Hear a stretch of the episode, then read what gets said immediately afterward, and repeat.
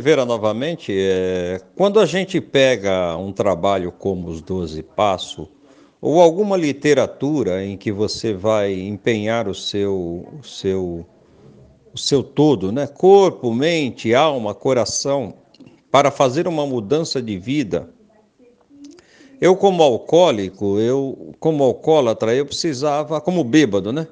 Eu precisava mudar, eu precisava tomar a dianteira das minhas coisas, eu precisava retomar a minha vida novamente. Eu não tinha vida. Quem comandava a minha vida era a cachaça. A cachaça me mandava levantar, a cachaça me mandava dormir, a cachaça me mandava comer raramente, eu comia, a cachaça, a cachaça me mandava para debaixo do minhocão, eu passava lá quatro, cinco, seis dias, quando não dava, não aguentava mais, sentia que ia morrer, corria aqui para o Sumaré sumarezinho, e a mamãe recolhia lá os cacos do Antônio e levantava o Antônio, e punha o Antônio de pé de novo. O Antônio ficava ali três, quatro dias, chupando laranja, comendo, bebendo água com açúcar, rezando para Deus que nunca mais, que nunca mais, que nunca mais, que nunca mais. Eu nunca prometi a mim mesmo. Quando você eh, entra em, em trabalho de reparação, de modificação, você tem que prometer a você mesmo. Eu tive que entrar no espelho, olhar no espelho, olhar para mim e falar: Você é o Antônio. Baixinho, 1,60m e nada, né?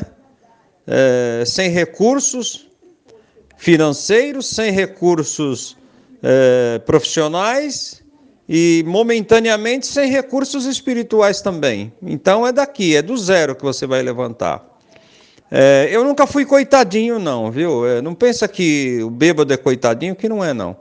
O bêbado é malandro e muito malandro. Eu sempre usei o, o chora criança para conseguir dinheiro. Ai, meu Deus, minha vida, eu fui abandonado, ninguém me quer, minha mulher me largou, ai, meu filho, eu não consigo. Era história todo dia.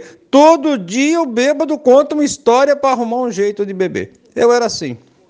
Eu era o cara que, nossa, eu tinha sido a vítima do mundo.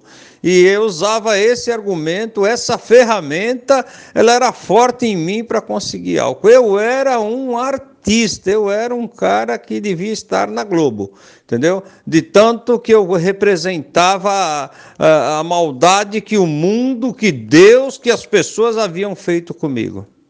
Preste atenção. Bêbado não é coitadinho, não.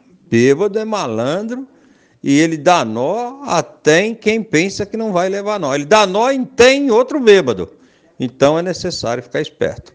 Mas a compensação veio. Consegui sair, graças a Deus. Encarando os meus propósitos. Tem que colocar metas e encarar.